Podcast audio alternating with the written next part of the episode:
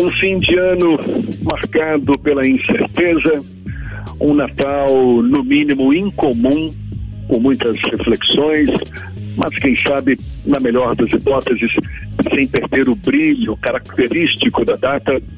Muitas famílias, a gente sabe, não vão poder se reunir logo mais à noite, como em anos anteriores.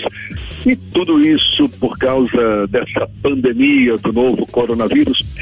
E se vai ser um Natal para repensarmos nossos valores, nosso compromisso com o mundo e com o próximo, então começarmos agora essa reflexão.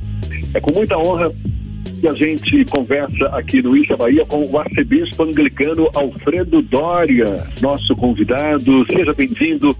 Bom dia. Bom dia, Jefferson. Bom dia, Fernando. Bom dia, ouvinte. Feliz Natal para vocês. Muito obrigado, arcebispo. O senhor acredita também num Natal, de fato, com um significado diferente, este que a gente vai vivenciar agora, logo mais?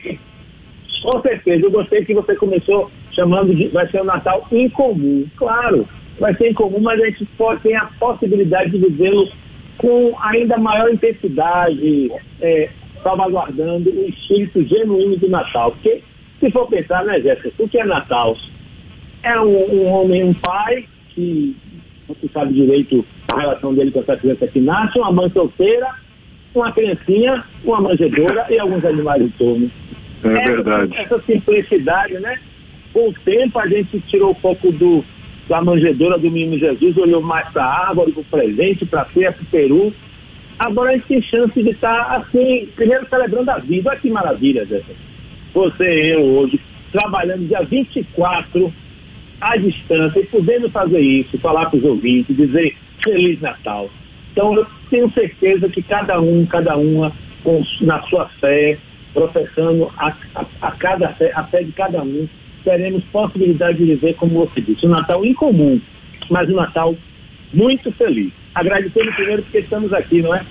Estamos aqui. A gente fala desse Natal incomum, muito por conta da pandemia, mas mas o Natal, o próprio Natal, ao longo dos anos, ele meio que perdeu um pouco o, o propósito original. O senhor estava aí citando, não é? Nascimento de Jesus, uma mãe solteira, aquela simplicidade toda. E a gente sempre percebe um, uma, uma, um apelo mais comercial, né? O comércio festejando o aumento de vendas. Como é que o senhor avalia? Porque ao longo dos anos, o próprio significado do Natal muitas vezes é deixado de lado também, não é? Exato.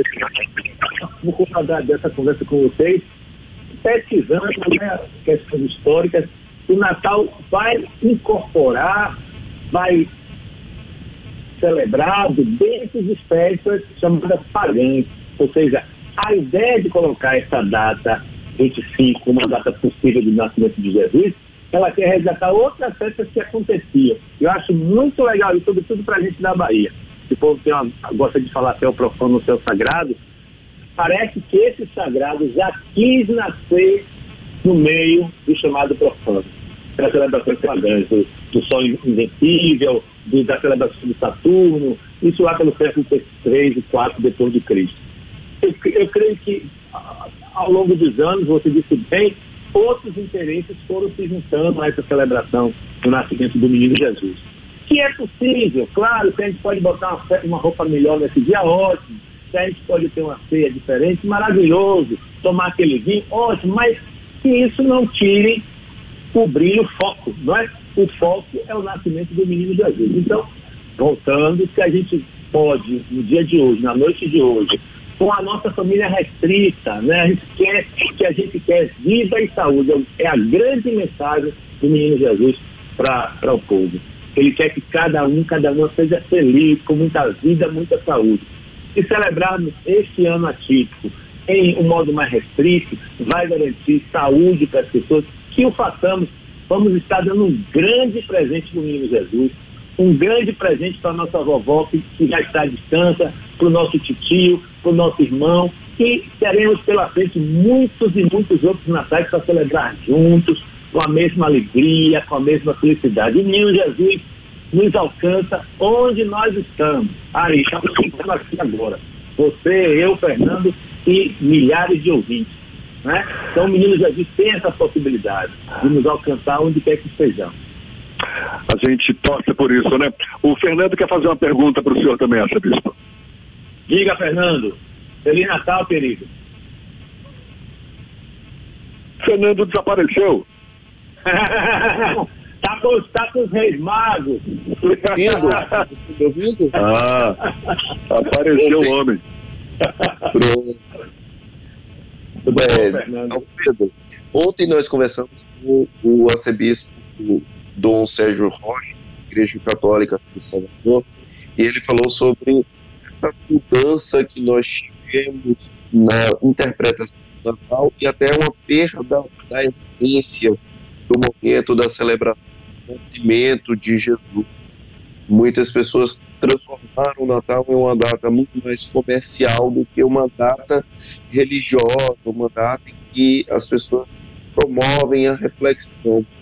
Você acha que essa pandemia do novo coronavírus pode ter gerado uma reflexão maior sobre a data como nós interpretamos o Natal?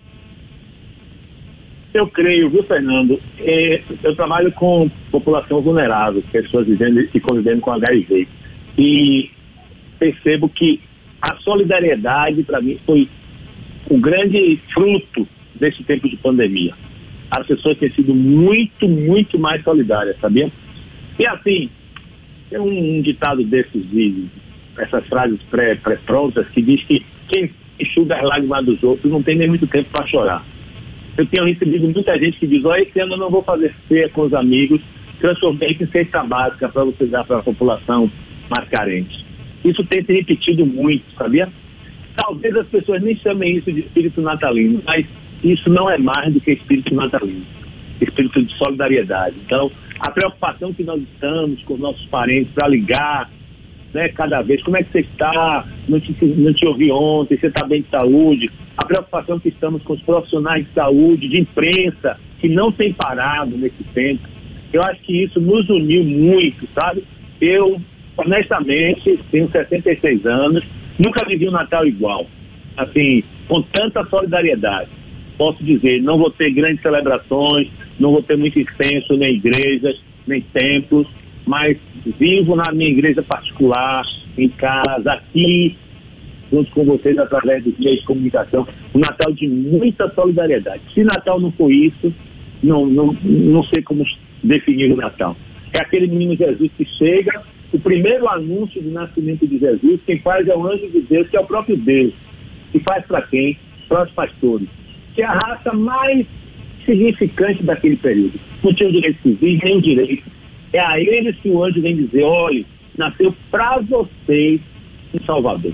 Então, eu, talvez nós tenhamos nesse, nesse 2020 a possibilidade de testemunhar o Natal de muita riqueza, de muita solidariedade, do menino Jesus se fazendo de novo boa notícia para tanta gente precisada. E eu tenho certeza, os que estamos aqui, os que estamos, estamos ouvindo, temos muito mais a agradecer, muito agradecer, com certeza. Cada um vai fazer um pouco uma, a sua reflexão pessoal, né? nesse período. Eu não gosto de ficar sublinhando, sei que tem muitas dificuldades, mas tudo somado, nós temos muito a agradecer. Estamos vivos, estamos com saúde, estamos dispostos a continuar nos preservando, preservando as outras pessoas. Estamos às vésperas de uma vacina que há de vir trazendo também boa notícia. Estamos aumentando, crescendo na solidariedade humana universal, ou seja, as coisas estão aí. Em 2018, 2000 e 1918, o mundo vivia uma pandemia tal qual como essa, né? A, a, a gripe espanhola. E as pessoas sobreviveram, e as pessoas resistiram, e as pessoas superaram. Né? As coisas eram muito parecidas, tanto, até essas polêmicas de máscara, não máscara, os negacionistas ou não negacionistas, mas as pessoas superaram. E tenho certeza que nós estamos superando, vamos superar e já estamos vivendo um Feliz Natal. Falei demais, mas fiquei emocionado com vocês. Não, mas falou bonito. Falou bonito. Muito obrigado, um prazer sempre tê-lo aqui conosco, Alfredo Doria, arcebispo anglicano. Tenha também um Feliz Natal para o senhor, para toda a sua família e esteja sempre bem-vindo aqui. Agora em 2021, certamente a gente volta a se falar. Luiz Bahia vai ser sempre um prazer. Muito obrigado, Alfredo, e um bom dia. Até uma próxima, então. Para vocês e para toda a família do Tarde. Um grande abraço. Feliz Natal.